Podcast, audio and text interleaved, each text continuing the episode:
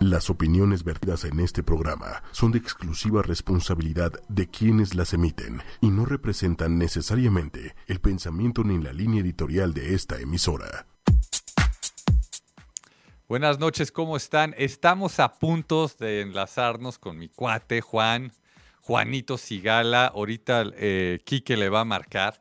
Y y vamos a platicar de estos temas que, a últimas fechas han estado pues en la boca de todos, ¿no? Este tema de los temblores, este tema de los huracanes. Y, y bueno, yo siempre he tenido esta, esta manía de creer de que todo está conectado, ¿no? Entonces, probablemente sea así. Me imagino que hay gente que poco a poco ha ido comprobando estas cosas. Hay gente que ha comprobado mucho más, ¿no? Que se la pasa metido en estos temas, que analiza datos, que le dedica su vida a esto. Y bueno, me encontré con alguien que, que así lo hace, ¿no? Y es Juan Sigala.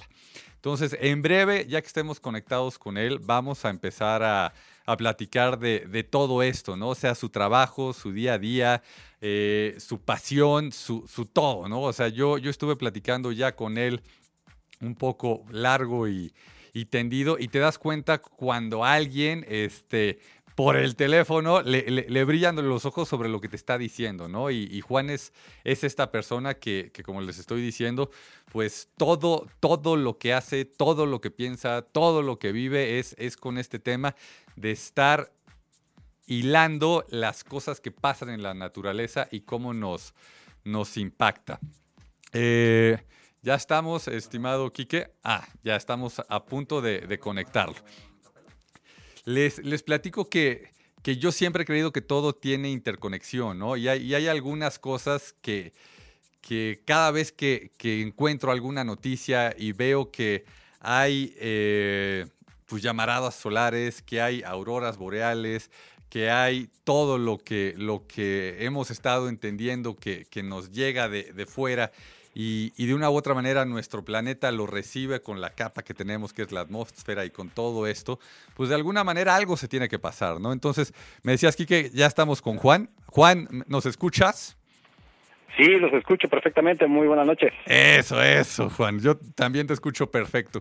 Estábamos diciendo que, que todo esto que nos ha estado pasando es, es algo que tú vives, es algo que tú, tú le dedicas todo, todo el tiempo que, que, ves necesario y a veces hasta más, ¿no? Entonces, platicábamos este, hace un par de días de cómo te íbamos a presentar eh, y, y, creo yo que, que, te debemos de presentar igual que me presento yo, ¿no? Yo digo, soy Capelo, tú eres Juan, Juan Sigala, y más bien con, con esto que vamos a empezar a platicar, con esto que nos vas a decir que, que haces todos los días, yo creo que va a ser tu mejor presentación. ¿Qué opinas tú?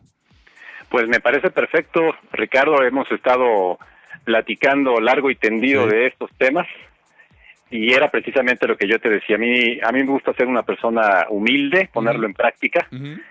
Soy una persona de valores y dentro de todos esos valores que me inculcaron mis padres, pues está el, el ser buena persona con los demás tratar de hacer las cosas también para los demás.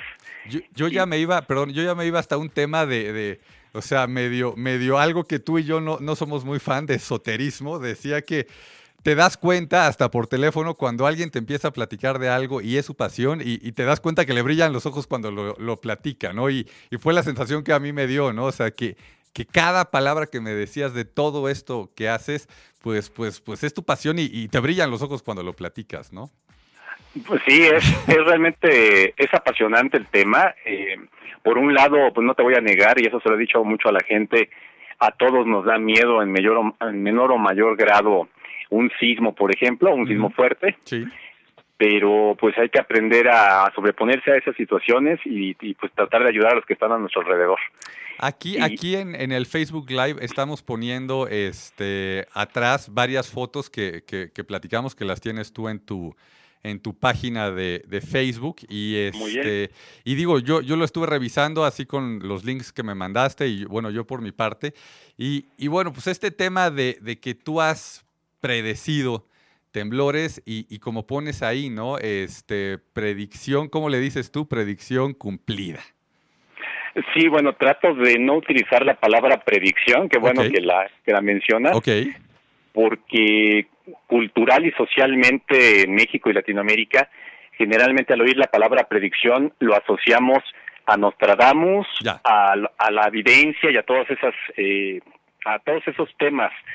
Entonces, eh, ¿qué es lo que sucede? Que el gobierno cuando salen los locos a decir que va a haber un terremoto, hacen campaña diciéndonos que no se pueden predecir los sismos, y pues ahí nos meten a todos, incluyéndome a mí en el saco, de pues de, la charlatanería, ¿no? Entonces, realmente lo que yo soñé hace mucho tiempo fue ver algún día en la televisión, así junto al pronóstico del clima y del tiempo, ver el, pronóstico sísmico. Porque eso ya está basado en cálculos, en matemáticas, al igual que cualquier otra ciencia como la sismología. Que, perdón, que, que, te interrumpa, pero esto, como lo estás diciendo, me imagino que hace, no sé, 50, 60 años, si alguien hubiera dicho voy a predecir cuándo va a llover o voy a predecir cuándo va a haber un huracán o voy a predecir este, cuándo va a ser frío y cuándo va a ser calor, y, como nos lo hacen ahorita con, con a veces este, 10, 15, 20 días de anticipación, hubieran dicho este es un charlatán, ¿no? Sí, exacto. Es, es increíble si te pones a pensar, es relativamente poco el tiempo desde que tenemos estas ciencias que nos permiten, por ejemplo, ir, ir dándole seguimiento a un huracán. Sí. Y a mí me llama mucho la atención cómo reacciona la gente ante este tipo de noticias y eventos tremendos como los huracanes recientes.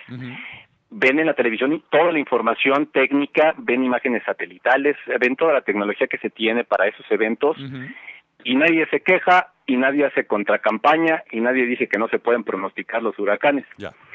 Pero si sale un loco en la tele diciendo que va a temblar, eh, se le van a la yugular. Y esto es lo que me ha tocado a mí vivir, ¿no? Okay.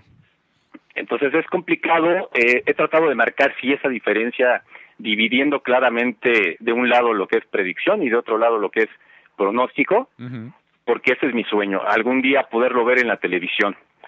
Entonces, eh, pues trabajo en eso, por ya muchos años me dedico pues prácticamente todos los días de mi vida, 14 horas diarias, ahí estoy monitoreando todo lo que va sucediendo y por otro lado pues hacemos un servicio comunitario para varios países de Latinoamérica. Les ayudamos a avisarles cuando se les está moviendo el suelo. Eh, y pues tratamos también siempre con el objetivo de, de salvar vidas y de la protección civil. Ese es el objetivo no alguno alguno este y, y, ojalá nos pudieras compartir algo eh, lo más reciente posible algún sismo que tú hayas visto, y, ahorita pasamos al tema de, cómo haces tú tus análisis y cómo haces tus metodologías, algo que, que hace poco hayas dicho, esto puede pasar y que haya pasado. Bueno, algo reciente, sí, precisamente el terremoto de Chiapas. Eh, mira, yo, yo tengo que ser muy humilde y esto se lo digo a la gente que me escucha y que cree en mí. Eh, nadie tiene el conocimiento absoluto, el único que sabe eso es Dios. Y por alguna razón ese conocimiento no se lo ha permitido al hombre todavía pues descubrirlo y ponerlo en práctica. Okay. Desde mi punto de vista y usando el cerebro un poquito, eh, no tendría sentido que Dios nos entregara ese conocimiento eh, para salvar nuestras vidas ante un terremoto, cuando para Él es mucho más fácil evitar que pase el terremoto. Entonces, ya pensando de esa forma y con los pies en la tierra, eh, observando lo que yo veía que se daba eh, de manera repetitiva, que nos permitía, pues en algunas ocasiones, saber que existía más riesgo de que temblara en alguna parte del mundo, empecé a hacer estudios por mi cuenta de manera privada y responsable. Okay. Y una vez que ya consolidé pues mis conocimientos y lo que he aprendido, y con el apoyo de nuestros amigos en Chile y su confianza, pues fue que me dieron la oportunidad de, de, hacer estos pronósticos en manera, de manera pública a través de las redes sociales. Que cómo tiembla en Chile, ¿no? O sea, ahorita que dices Chile me, me hace a mí todo el sentido. Sí, mira, de hecho, el, el, cariño y el aprecio que le tengo a nuestros amigos hermanos de Chile. Saludos, saludos a Chile. Que nos están escuchando seguramente, por ahí ya también les los invité a que nos escucharan en internet. Qué bien. El, em, y no solo de Chile, ¿eh? hay de, de, Venezuela, de Colombia, de Perú, de Ecuador, de Panamá, de Guatemala, de República Dominicana, de Argentina, de Uruguay, o sea, es mucha gente que, que nos sigue. Eh, lo que yo les decía a ellos es que desde chiquito tuve la oportunidad de tener unos amigos aquí en la familia chilenos que se vinieron a vivir a México. Y gracias a ese contacto e interacción con estos amigos aprendí mucho de su cultura y me interesó y me sorprendió mucho el nivel cultural que tenían altísimo. Entonces, eh, les tengo un gran respeto y sobre todo en este tema tan crítico que es la cultura sísmica, nos llevan décadas de ventaja. Recientemente ellos fueron azotados por varios terremotos, en el 2010 el más fuerte de ellos, en el 2014. Que, también, ahí nos enteramos que también tienen su segundo piso, como le decimos aquí, ¿no? Exactamente. y que se cayó un cachito. Pero mira, para ellos fue un periodo de mucha psicosis colectiva porque fueron tres terremotos grandes del 2010 al 2016 o 2015 creo. Okay. Entonces imagínate, si nosotros con este terremoto de Chiapas estamos como estamos ahora, imagínate tres en cinco años, ¿no? Sí, sí, sí. Entonces, ese periodo de, de, adaptación y de nerviosismo y de miedo y de falta de información por parte de las instituciones y del gobierno allá en Chile, pues fue un momento en donde nosotros eh, entramos a participar íntegramente todos los días y estuvimos ahí analizando sismógrafos, cómo se mueve el suelo, las distintas zonas de Chile. Aprendí muchísimo, no solo de, de sismología chilena, sino también de su cultura. Perdón, perdón este, Juan, que te interrumpa, pero a ver, no quiero, no quiero sacar solito las cuentas. O sea, si dices que desde el 2010 este, empezaste tú a, checar estos temas con Chile, o no sé si, si no lo entendí bien. O sea, ¿cuántos años llevas metido de, lleno en esto, en esto de, de, buscar explicar este, cómo pudiéramos eh, llegar a decir tal día va a temblar? Pues mira, desde el 2005. Desde el 2005. Me salí de trabajar, yo trabajaba desarrollando sistemas en satélites mexicanos precisamente. Okay. Me salí de ahí y eh, tuve la oportunidad de dedicarme al 100% a lo que me apasiona, que es el sol. Okay. Y yo siempre he creído que el sol eh, incide no solamente en los seres vivos y en las cosechas y en los niveles del mar y en otras tantas cosas, sino en todo lo que tiene que ver en el sistema solar. Entonces, de ahí parte mi hipótesis de que podría existir o no una relación entre los eventos solares y la sismicidad. Y eso, ¿por qué? Porque de la luna se habla mucho, eh, cómo influye la marea. Sí. Y si ese objeto, en proporción comparado con el Sol tan pequeño, influye al estar tan cerca de la Tierra como influye para elevar el mar, pues se me hizo fácil pensar, pues el Sol, que es muchísimo más grande, debe de influir aún más. Entonces empecé a irme. Pero, otra vez el mismo tema que, que lo que comentábamos con, con, lo del clima, ¿no? O sea, lo del clima, todo el mundo sí, sí, claro, lo del clima. Lo de la luna y la marea, todos decimos sí, sí, muy claro, pues claro, es la luna, pues la marea. Pero este, el sol, llamaradas, eh, temblores, no, eso sí no puede ser, ¿no? Sí, y, fíjate que a eso, a esa gente que me dice eso, cuando empiezan a oírme de eso, dicen, no, ¿cómo crees, Juanito, que, va a tener que ver?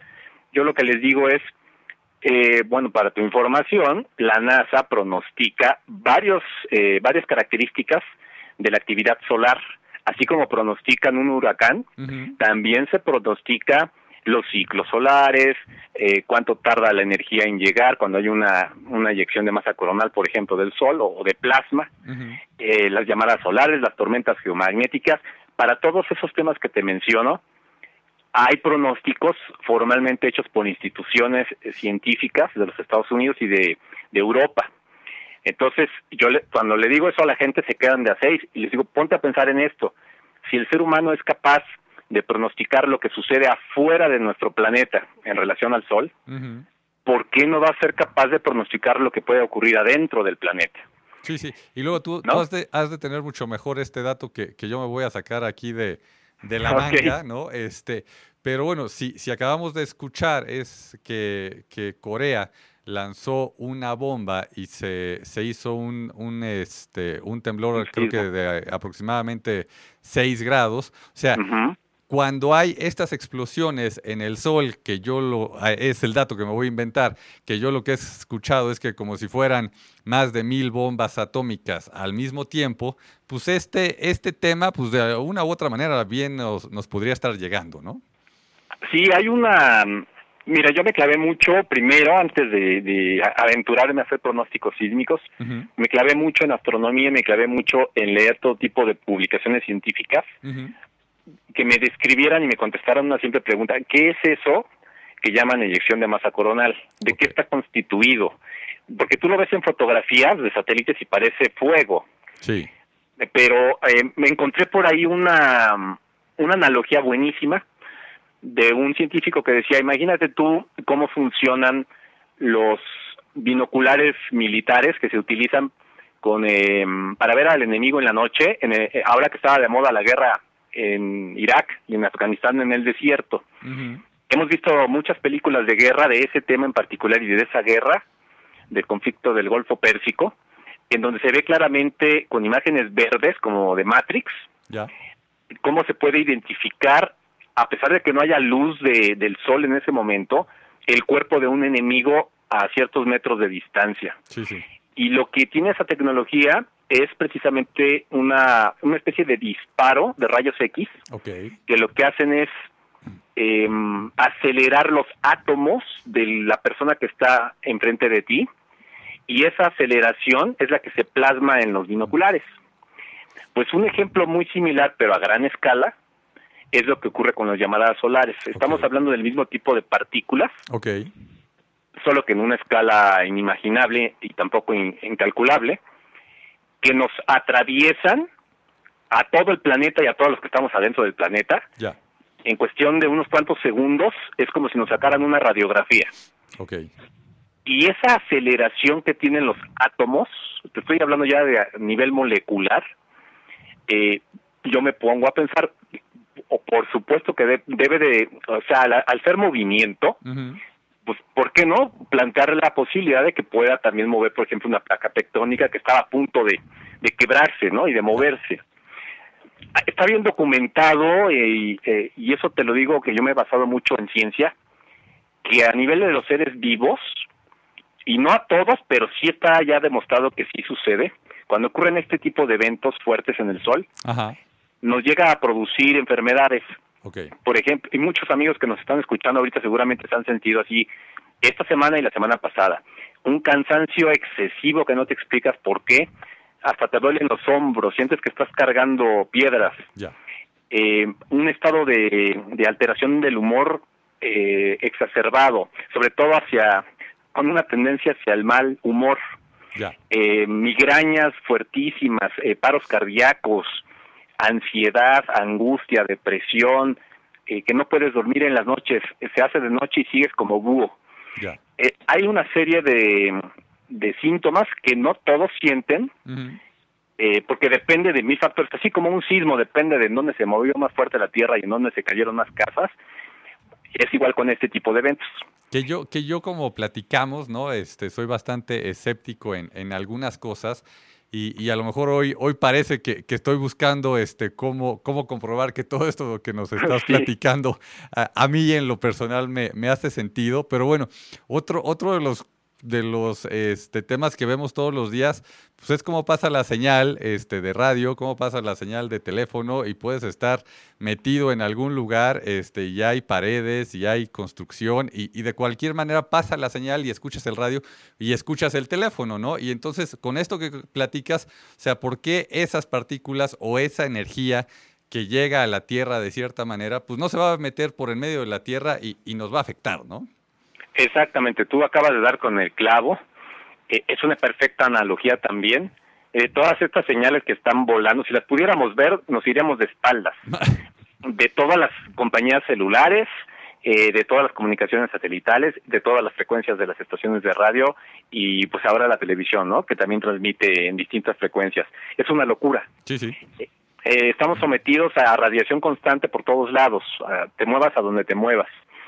Y eh, comparado con los niveles de radiación, y a eso es a lo que yo quería llegar, que, que están, eh, que fueron emitidos durante estos últimos días con el sol, pues estamos hablando de algo, es más, no me, no me atrevo ni a cuantificarlo, porque yo creo que no es posible, ¿no? Ok. pero algo sumamente mayor, algo que pues supera la imaginación. Ahora yo lo que a lo que terminé haciendo para no complicarme la vida y no complicárselo a la gente que me escucha Ajá. Fue tratar de establecer, así como contigo el otro día que platicamos, un lenguaje coloquial de ciudadano a, ciudad, a ciudadano, sin adornarme y sin ponerme a hablar en inglés y sin ponerme a decirle todas las eh, componentes de las partículas. Sí, porque eso no ayuda. O sea, eso cuando empiezas a hablar en ese en ese nivel, la gente te deja de escuchar Ya. y, y entonces el mensaje no llega, que eso es lo más importante. Entonces, a los que de repente me por ahí me retaban y me decían, bueno, ¿y quién es Juan Sigala? ¿Y este cuate de dónde salió? Porque, porque aparte tienes, tienes, tienes nombre de artista, güey, o sea. Sí, aparte tengo la, la, fortuna de tener ahí un, un, este, un clon allá en España que toca flamenco. Muchas veces me confunden con el Sigala, solo que él, eh, su apellido es con S. Ah, ok, ok. Ahí está la, la única diferencia. Pero sí, varias, no eres la primera persona que me lo dice. me causa gracia ese tema, porque también toco la guitarra, curiosamente, ah, ¿no? Entonces es chistoso eso.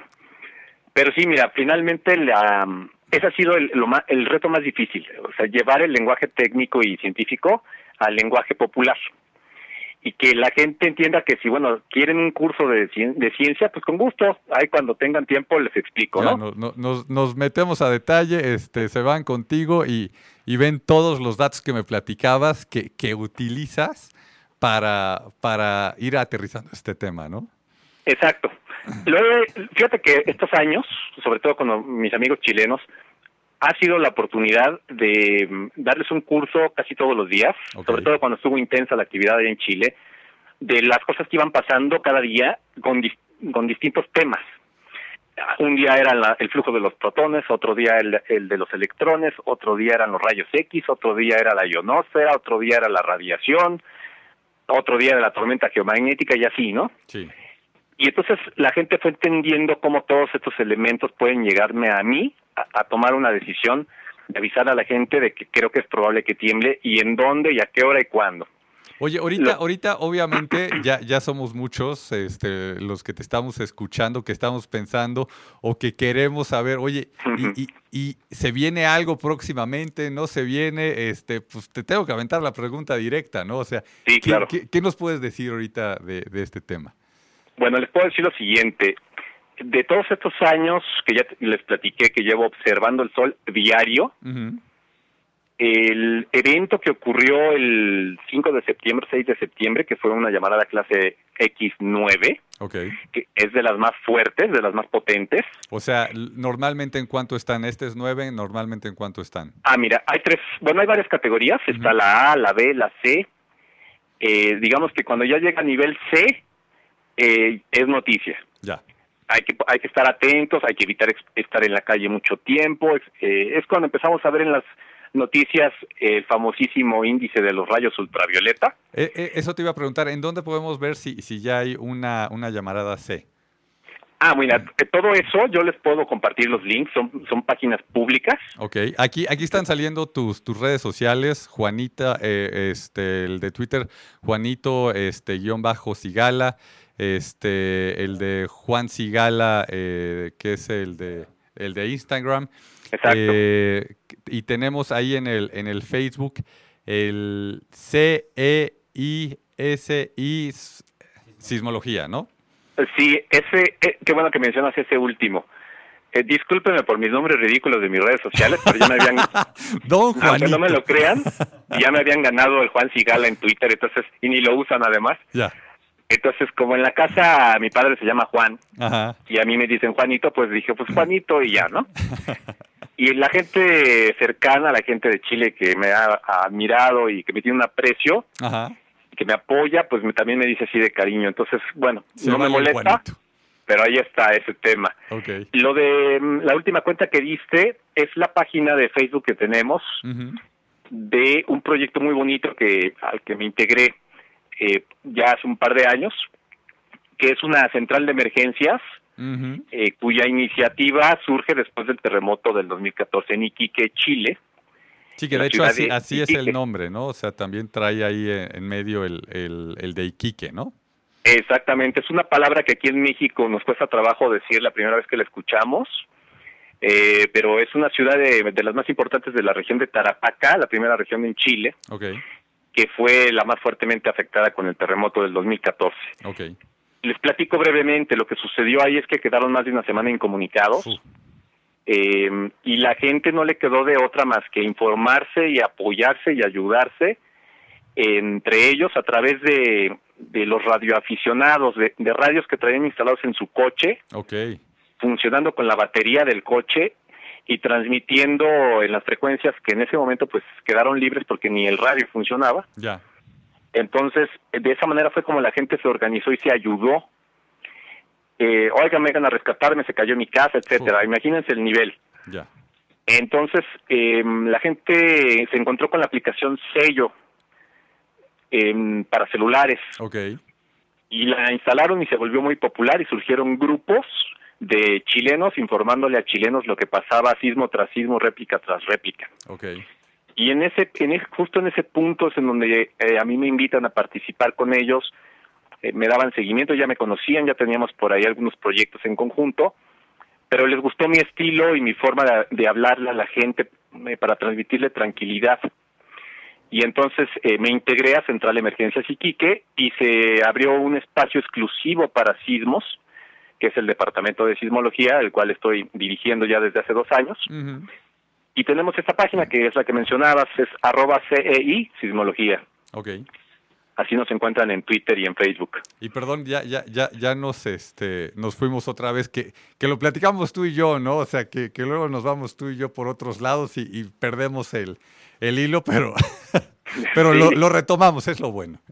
Sí, es que son muchos muchos temas, ¿no? es, es, es, eh, complicado, ¿no? Sí, entonces platicábamos este, el tema de la, la, lo próximo que se nos pudiera venir estos días. Sí, claro, mira, eh, les quería, les, de ahí me brinqué a lo del sol, Sí, por eso nos, nos salimos un poquito, sí, sí. porque de ahí parte todo. Ok. Hacía mucho tiempo. O sea, tú, estoy- tú utilizas el sol para hacer estas predicciones, como a lo mejor alguien podría estar utilizando este el calor que emerge de, de- de la tierra y lo cerca que está el agua para predecir hacia dónde va a ir el, el huracán, ¿no? de- del sol partió toda mi investigación, pero incorporé a lo largo de estos años muchos otros elementos. Ok, porque no es una sola causa la que puede originar un sismo. Son varias y a veces se combinan y además hay otras tantas que desconocemos como humanidad. Pero dentro de las que yo conozco, a veces hay escenarios en donde se van sumando más cartas sobre la mesa y van aumentándose las probabilidades, como ocurrió eh, la semana pasada. Uno de los tantos elementos fue el sol. ok, uno de los tantos. Eh, esa llamarada, y por eso quiero destacar ese punto, tenía por lo menos en el registro que yo llevo desde el año 2003, de no registrarse una llamarada de ese nivel. Ya, Es más, eh, no me había tocado ver en las imágenes de los satélites todo lo que provocó en esas imágenes. ok, Entonces yo sí me asusté, porque con llamaradas mucho menores he logrado eh, pronosticar correctamente algunos sismos, ok, y al ver este evento dije, seguro va a temblar. ya, El, gran problema es que no hay manera de saber a- la hora, ni la magnitud, ni el lugar exacto. Pero dentro de toda la experiencia que tengo, yo ya tengo ubicado qué países, qué regiones, sobre todo del hemisferio norte del planeta, son las que son más sensibles a este tipo de eventos del sol. ok, Entonces, un día antes del terremoto, publiqué de una manera somera, como la gente ya me conoce mi estilo, no necesito alarmar a nadie, ni asustar a nadie, ni hacer un show, ni grabarme en- haciendo mil videos, este, corran, corran, viene un megaterremoto, sino tengo cierta forma de escribir las cosas con seriedad y la gente que leyó eso estaba preparada. Aquí lo difícil es que ese tipo de información, si no la haces eh, pública con sensacionalismo, pues no llega. Ese es, ese es el gran reto, ¿no? Eh, la gente que vive en Chiapas, en Oaxaca, que fue afectada por este terremoto, muy seguramente por dos motivos, no me no vio mi publicación. Una por cómo lo escribí y otra porque esta página se ha difundido más en otros países que en México. Y entonces, eh, para mí sí es frustrante el saber un día antes que existe el riesgo y al día siguiente ver y publicarlo. ¿no? O sea, existe Sí, el riesgo publicarlo y este y no pasó que, o sea, no llegó a, a- a- a ni al 1% de las personas que, que hubieras querido que llegara, ¿no? Exacto, ese es el sentimiento con el que me quedé, eso es lo que a mí me duele y cada día que veo cómo va subiendo la cifra de, de víctimas, eh, Sí. pues es dificilísimo, ¿no? Soportar esa parte. Eh, pero bueno, finalmente he tratado de ser, eh, mira, me he ido a los extremos e inclusive de, de poner mis pronósticos como PDFs. Ok, eh, hacerlo muy profesional. Que, en esta página de, Facebook que nos acabas de decir, ahí, ahí, o sea, para los que dicen, ¿será verdad o no será verdad? Ahí se pueden meter. Yo lo hice y, como bien me dijiste tú, o sea, puedes ver que, que, no dice este, publicación editada ni nada por el estilo, ¿no? O sea, es la publicación que pusiste en el día. Pusiste, lo que vi es una lista de los probables lugares donde se pudiera dar y bueno, no, no es que se vaya a dar en todos, o sea, por eso lo dices, probablemente se pueda dar en estos, ¿no? ¿Estoy en lo correcto? Sí, exactamente. Hay que ser muy responsables. Mira, yo em, aprendí mucho de un amigo que ojalá me esté escuchando por ahí, un amigo eh, cuyo código, este nickname es Everest. Él es mexicano y él ha trabajado desde el, desde el terremoto del 85, eh, su propio proyecto de protección civil, también se dedica a desastres naturales, eh, muy similar su grupo al de los topos famosos en México. Okay. Y él trabaja, eh, también tiene acceso al centro de monitoreo del CENAPRES, eh, también al centro de, donde está todos los monitores de la alerta sísmica en el SASMEX o SARMEX aquí en México, que es los, que tienen la concesión oficial del sistema de alerta sísmica. Okay. Entonces él de repente me soltaba por ahí algunos consejos, porque llamé su atención, se acercó a mí y me dio algunos consejos de hasta dónde y cómo. Y, él me decía, vas bien, esto no lo vayas a hacer, esto mejor guárdatelo. Y fui aprendiendo mucho de él, eh, de por qué. Se nos acaba de cortar, ahorita le vamos a volver a marcar a, a Juan. Eh, y, y, nada, ¿no? Yo creo que todos estamos esperando que, que, nos diga el pronóstico de en estos días que se nos viene. creo que la estamos, creo que la estamos haciendo de emoción, Juan y yo, con todo, ¿no? Pero ahorita nos vamos a volver a conectar y este. Y, van a ver que, vamos a acabar dando el... Hola, hola.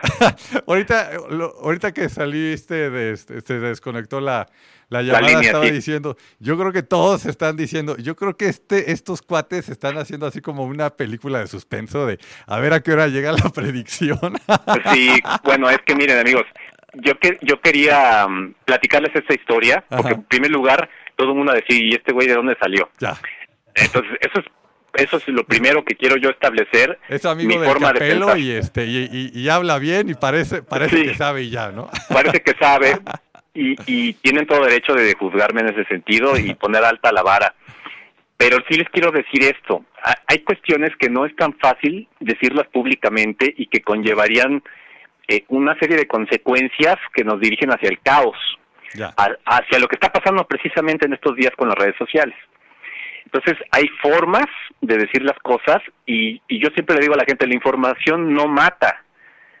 el problema es el desconocimiento, la ignorancia y sobre todo el miedo que nos bloquea y que nos hace reaccionar como animales. Entonces, eh, es bien complicado. Mira, he hecho pronósticos a nivel eh, de decir eh, las fechas, la magnitud, los eh, hasta el nombre de la isla. Ese, ese de la isla me impactó, eh, o sea, cuando lo platicaste y cuando lo revisé dije, wow, o sea, como, como estoy comentando, ¿no? O sea, pones una lista de lugares y en esa lista de lugares estaba esa isla, ¿no? No, o sea, ahorita también no quiero que digan, ah, lo que pasa es que yo ya me metí y, son como 15, 20 lugares y, le atinó, y le atinó, ¿no? Porque podría ser, sí, claro. le atinó a uno. ¿Ahí, ahí cómo lo haces o cómo lo, lo podrías explicar tú? Ah, pues mira, buenísimo lo que me preguntas, porque seguro lo están pensando ya. eh, muchas veces eh, dediqué tiempo a pensar en, cómo responder esta pregunta, porque mucha gente me, dijo lo mismo que me acabas de decir. Incluso me llegaron a decir, se los voy a mencionar, seguramente les pasó por la mente, que parecía clase de geografía, que hay, cualquiera puede ser un lugar con los 200 lugares en donde hay mayor probabilidad de que tiemble en el mundo, etcétera pero la gente no entiende porque yo no he podido precisamente demostrarles en video eh, todos los pasos y todos los elementos que había en ese momento para considerar que todos esos lugares tenían un riesgo bien sustentado científicamente con datos que no me no se inventó Juan Sigala sino que son datos que están en los instrumentos registrándose. Entonces metes ionosfera metes eh, rayos X metes una serie de elementos y empiezas a darte cuenta de, de que una región del planeta, un país, una isla, un océano, una península, se llame como se llame, tiene una probabilidad mayor en ciertos días, de tener actividad sísmica. Y lo impresionante de esto... esto, perdón que te interrumpa, pero esto me gustó, ¿no? O sea, en ciertos días, ok, pusiste esa lista de, de lugares, pero no estás diciendo en el próximo mes, o sea, dijiste... Claro. Tal cual el día y casi casi la hora, por lo que, por lo que alcancé a entender, ¿no? Sí, mira, ayer, ayer este, que tuve un poco de calma, eh, me metí a ver que estaba circulando y por ahí me encontré un video de una televisora en Chile en donde decían que alguien había dicho en el mes de agosto que iba a haber un 7, o sea, un sismo de magnitud 7 en Centroamérica. Ya. Y a esa persona, con esas palabras, le están adjudicando que pronosticó el terremoto de Chiapas. O sea, fíjense nada más el abismo que hay ahí entre una cosa y la otra. Correcto. Eh, cualquiera puede jugar ese juego del nunca pierdo. O sea, yo puedo ahorita decir, va a haber un terremoto de 7 en Centroamérica y el día que pase, sacamos el video de hoy y yo lo dije desde hoy, ¿no? Ya. O sea, eh, no, no voy por ese lado. Y mucho menos que me estén ahí echando porras en la tele con cosas que ni dije, ¿no? Ya. Entonces, sí, inclusive me llegaron a, a invitar de esa televisora en Chile que es el equivalente a Televisa aquí en México. Okay. Pero les dije que no, señores, muchas gracias por su invitación, pero yo no estoy jugando al, al show, ¿no? Ya, ya. Entonces, eh, es complicado, en realidad, Ricardo. La gente no se imagina la cantidad de cosas que, que se tienen que hacer para sacar un listado como esos que me critican. Ok. Pero créeme, y se lo he dicho a la gente, que cada lugar que está en esa lista se va a mover y se mueve. A veces no son terremotos, a veces no es un solo sismo. Okay. Pero ha habido inclusive periodos que yo manejo de riesgo, así los bauticé yo, en donde me he dado a la tarea de reportar sismo tras sismo, tras sismo, tras sismo, tras sismo, sin importar la magnitud en todo el planeta, de todos los lugares que les dije se iban a mover. Entonces, con eso he ido tapándole la boca a mucha gente, con eso he ido ganando credibilidad, porque la gente se da cuenta de que no, no estoy tan loco, sigo con los pies en la tierra, y bueno, por lo menos sí te puedo decir con orgullo que la vida me ha permitido poder estar en los momentos desde el 2010 hasta la fecha más importantes sísmicamente en el planeta para por lo menos entregar la información precisa a la gente que está interesada en el tema de qué pasó y en dónde y qué está pasando. Y también he tenido la suerte de alzar la mano y decir, señores, aguas va a temblar, justo antes de los eventos, sobre todo de los últimos dos años, que fue cuando empecé de manera pública, ya. de, advertirle a la gente que venía algo. Ejemplos eh, bonitos de los que me quedaron buenos recuerdos es el terremoto de Ecuador a pesar de la tragedia, ya. que todos recordamos del año pasado. También unos días antes advertí. Y ahí fui muy muy claro, les dije, en Ecuador y en las latitudes cercanas al Ecuador, aguas. En Ecuador en ese entonces eh, pues ni se hablaba de sismo, estábamos igual que aquí. Para ellos el tema de un terremoto era así de, no estaba ya en la mente de, de las generaciones actuales. Ya.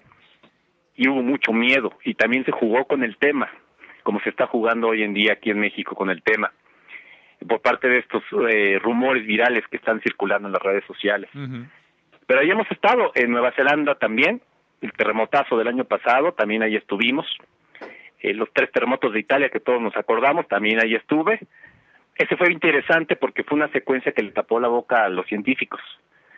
Y yo, por eso, ahorita regresando al punto inicial, Ricardo, de qué podemos esperar, eh, por eso quiero traer a la mesa eh, ese ejemplo de lo que pasó en Italia. Okay. Estamos hablando de terremotos de magnitud 6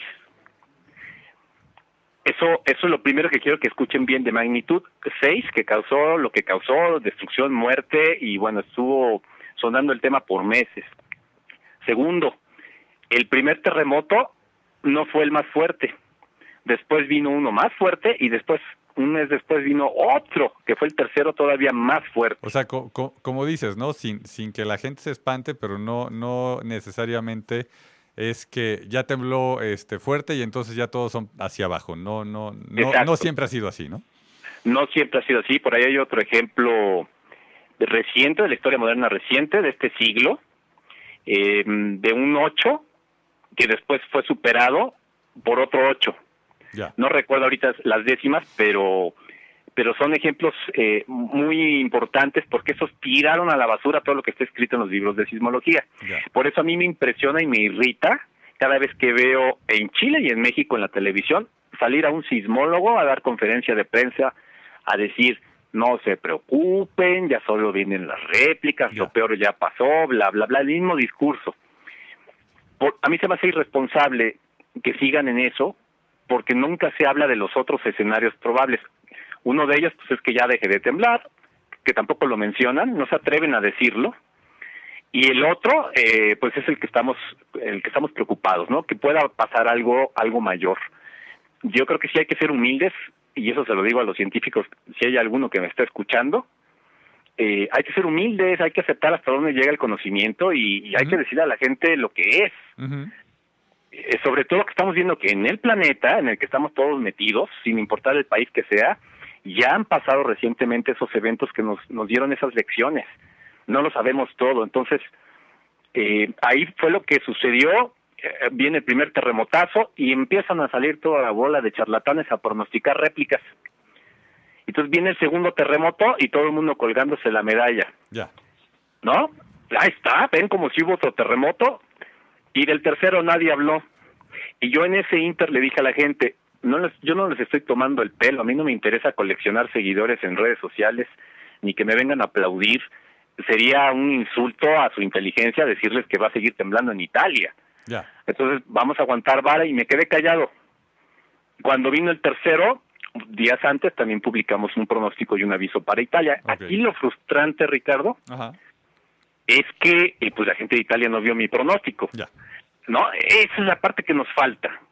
Nos falta esa, eh, difusión aún mayor.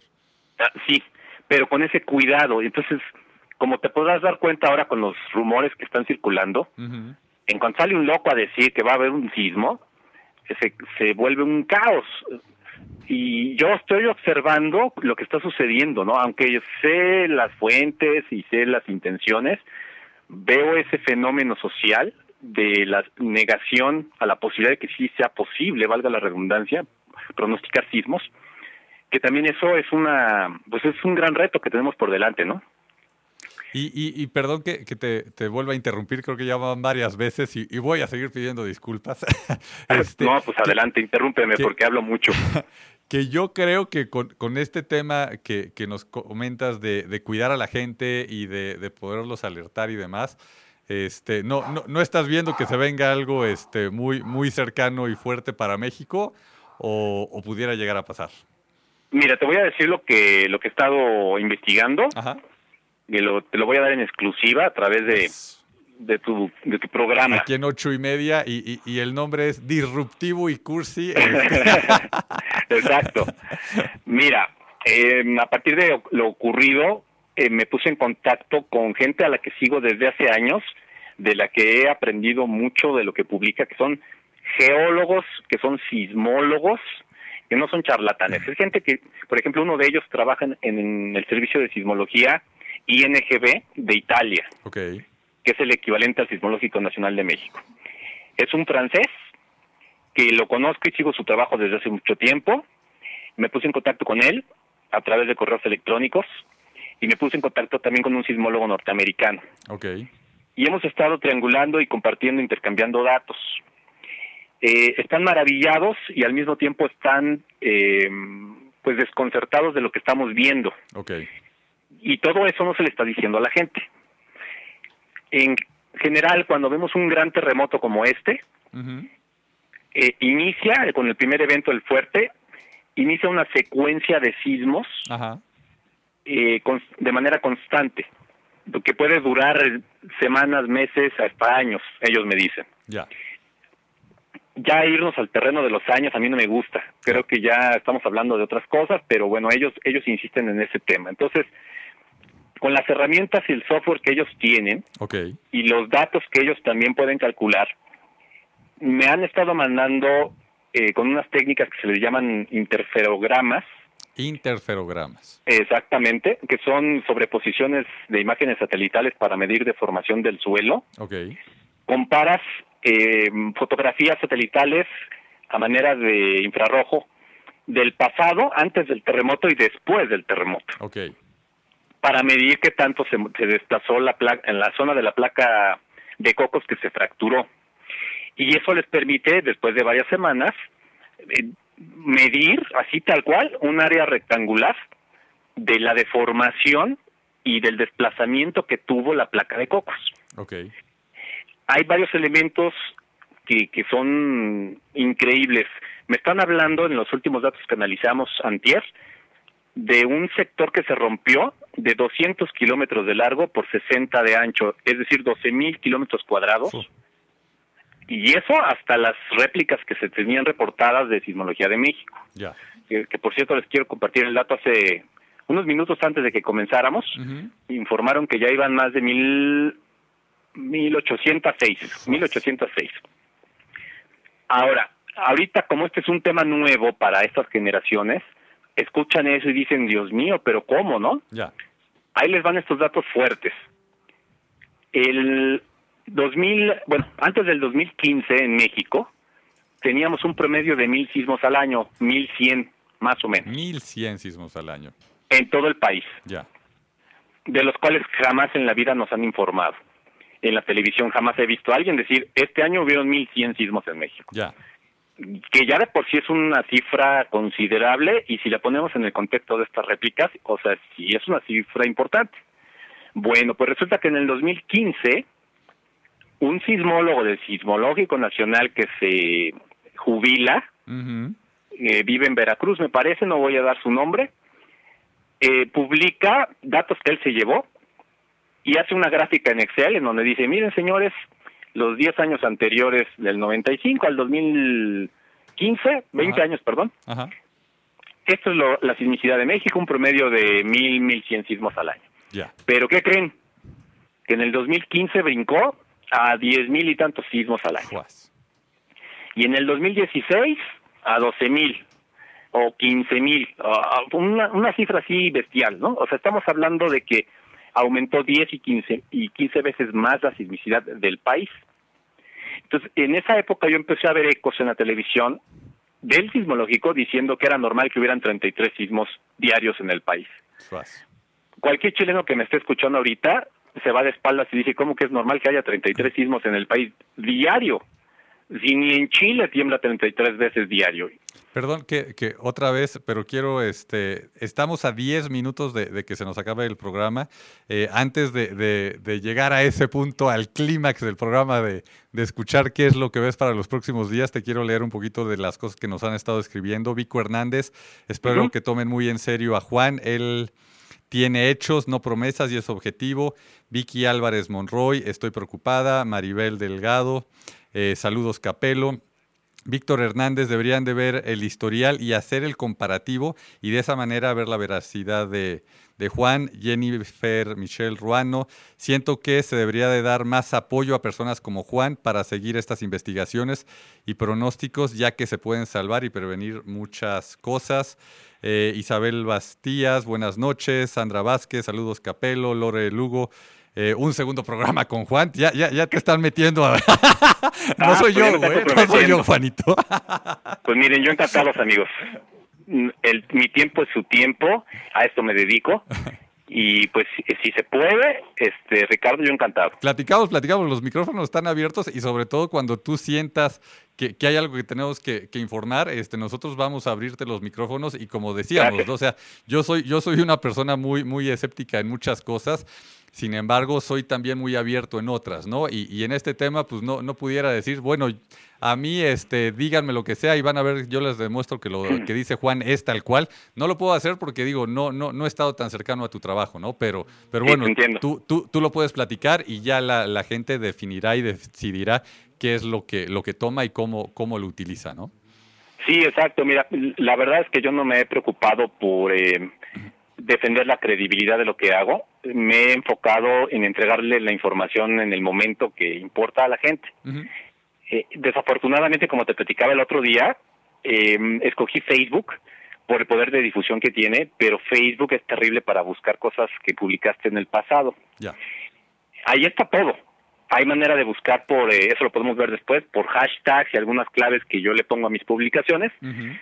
para que ciertos temas los puedan encontrar fácilmente ¿Por qué? Porque a diario reporto más de 65 sismos en el planeta, entonces imagínense nada más cómo se va llenando, ¿no? No sé, no sé si todos lo escucharon bien, pero lo que yo escuché es diario reporto 65 sismos que se dan en el planeta. O sea, no estamos diciendo, estoy diciendo que se pueden dar, o sea, estás pronosticando lo que se da. ¿Qué diga? Estás diciendo lo que se da, ¿verdad? Esto no estamos hablando de pronósticos.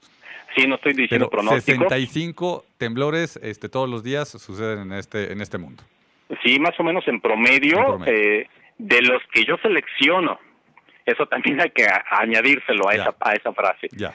Eh, o sea, son cientos y cientos de sismos en el planeta todos los días. Y, y bueno, les quiero decir algo que también es delicado. En el planeta tiembla las 24 horas, todos los minutos y todos los segundos. El planeta está vivo se está moviendo. y está en constante movimiento. Es simple pensar por qué. Se está trasladando y está rotando sobre su eje. Es un cuerpo que está en, en movimiento. Ok, Esto nunca nos lo explica un sismólogo porque le- lo matan, ¿no? O sea, le quitan el título y lo sacan del, del laboratorio. Pero eh, es bien importante que la gente lo sepa. Todo el tiempo está temblando. Juan, me están diciendo que nos quedan tres minutitos. Este, este tema que decimos, ¿tú ves que se nos viene algo en próximas fechas este, en, al- en algún lugar? Sí, mira, lo que está pasando en México Ajá. no es cosa menor. Ok, Es un evento único que no había ocurrido nunca ok, e irrepetible. Por lo tanto, los sismólogos y los geólogos y todos están desconcertados porque no saben contra qué compararlo. ok, Error eh, mayúsculo compararlo con otros terremotos y sobre todo el del 85, que nada que ver, estamos de acuerdo en ese punto. Eh, este evento no ha terminado, es una secuencia que se inició de sismicidad y de ruptura de la corteza terrestre. Entonces, no podemos bajar la guardia, tenemos que estar bien atentos, nos digan lo que nos digan, sean eh, las réplicas que sean, que para mí eso es secundario, hay que estar bien atentos y no nos podemos confiar. Eso es lo que yo les quiero dejar. No me atrevo a darles un pronóstico, decirles mañana va a haber un terremoto, pero sí me atrevo a decirles lo que le compartí a mi gente en mis plataformas. Desde antier hasta el día domingo existe un, un riesgo mayor por la segunda llamarada que emitió el sol hace unos pocos días. O sea, esa llamarada, lo- l- con el conocimiento y el estudio que tú has realizado, quiere decir que, que no necesariamente provocó el, el temblor que ya pasó, sino pudiera llegar a provocar uno este, de, subsecuente. ¿Estoy en lo correcto? Eh, más o menos. La- han habido cuatro llamaradas clase X en estos últimos días, Ok. entre el 5 y el 10 de septiembre. Ok, De esas cuatro, la segunda fue la más fuerte, a la que yo le atribuyo el terremoto de, de Chiapas. ok, Ocurrió un día antes del terremoto. ok, Y después ocurrió otra, que es la segunda más fuerte de las cuatro, que vuelve a ponernos sobre la mesa la probabilidad otra vez de que haya otro terremoto. No solamente aquí tenemos el riesgo, sino es a nivel global. ok, O sea, acuérdense de mí, ojalá que no pase. Pero los riesgos son principalmente para los países que están del ecuador de la Tierra hacia el Polo Norte ok, y los lugares en donde generalmente veo reacción de este tipo de eventos son Alaska y Japón. ok, Hay un hay un sector por ahí que se llama Islas Bonin, Is- Islas Izu, en el Atlántico Norte, que pertenece a Japón, que generalmente es el que nos regala eh, sismos importantes de magnitud 7 por lo menos. ya. Eso es lo que veo ahorita de aquí al domingo, Ricardo. O sea, son, son como, como lo estás diciendo, los lugares que, donde más probabilidad, de acuerdo a todos estos análisis que, que Sí, haces, ves tú que, que pudiera pasar de aquí algo al, al domingo. Exacto. Ok. Eso se los puedo explicar después, por qué son esos lugares y demás. Es muy interesante y muy lógico también. Pues Juan, este, te agradezco muchísimo tu tiempo, te agradezco muchísimo tu conocimiento, te agradezco muchísimo este, el que aguantas a un güey tan preguntón como yo. este. pero, no, man, al, al contrario, gracias. Pero, pero bueno, pues es así, ¿no? Y este, y bueno, pues, pues mira, eh, cuando tú veas la necesidad de, de- de decir algo, eh, pues no nada más conmigo, ¿no? Aquí en ocho y media nosotros abrimos los, los micrófonos y, y bueno, pues si, si llegara a pasar algo de aquí al domingo, este, no voy a ser yo, sino la gente que va a decir, por favor, este, que el próximo miércoles esté aquí. Y mira, si, Exacto. si se convierte en, en nuestro programa, pues se convierte en este nuestro programa con tal de, de ayudar, ¿no? Sí, mira, ahorita nada más para despedirme, Ricardo, sí Ujú. quisiera compartirles a, a tu audiencia, si me lo permites, Sí, sí. el servicio del canal eh, de sello, que es una aplicación para celulares, tabletas y computadoras de todo tipo de sistema operativo. O sea, es un app, como le decimos. Es una app que se llama Sello o Celo o Hello en inglés con Z. Eh, esa aplicación la encuentran como Celo Walkie Talkie, Ok. es gratuita y a través de nuestro canal, Ujú. Sei Sismología, si empieza a temblar y yo veo que están disparando la alerta sísmica, ahorita que estamos en emergencia y que existe el riesgo, o que se disparan los sensores de Sky Alert, yo les informo en vivo. Ok, Mm, Transmití el terremoto en vivo, los tres minutos y medio que duró. ya. Entonces, es un servicio que ponemos a su disposición. Y bueno, pues ahí estamos las 24 horas monitoreando, no solamente en México, sino en varios ahí en países. Celo, ¿cómo te, cómo te, te encuentran? O sea, ¿qué tendrían que buscar para que, que te sigan a ti o cómo funciona esta? Ah, esta... súper fácil. Tú te metes, te registras Ajá. con un correo electrónico y un usuario y una contraseña. Ajá. Y hay una sección para buscar en canales. ujú, Y nos buscas como CEI Sismología, todo en mayúscula. Ok, Central Emergencias Iquique Sismología. ok. Es gratuito, no requiere contraseña, no te pedimos que nos des tu nombre ni tus datos ni nada, es para Ni- la persona ni- que ni lo tu cooperación. Sí, no, sí, claro, esto es además, este, qué importante que lo mencionas. Estamos orgullosos de no haber pedido un solo centavo y pues seguir, ya cumplimos tres años haciendo este servicio para la gente. Vamos, vamos a organizarte una campaña de crowdfunding, algo, algo tenemos que inventarnos. Pues, pues sí, para mejorar, si podemos mejorar eh, la entrega de información a tiempo, sobre eso todo. ¿no? eso ya fue tema mío, ya eso ya fue de mi cosecha. Pues muy bien. Oye, Juan, pues mil, mil gracias. eh, y bueno, pues seguimos en contacto. Cualquier cosa, pues coméntanoslo, este, avísanos y, y como dijimos, pues los micrófonos abiertos. Muchas gracias, Ricardo. Gracias a ti. Un agradecimiento a todo tu equipo y a la estación también de radio. Muchísimas gracias. Un gustazo conocerlos. Igual, igual, pues esto fue Disruptivo y Cursi con, con el señor Sigala y con Don Capelo. Y nos vamos a canción. Gracias, Juan. De nada, hasta Bye. luego. Si te perdiste de algo o quieres volver a escuchar todo el programa, está disponible con su blog en ochoymedia.com. Y encuentra todos nuestros podcasts de todos nuestros programas en iTunes y Tuning Radio. Todos los programas de ochoymedia.com en la palma de tu mano.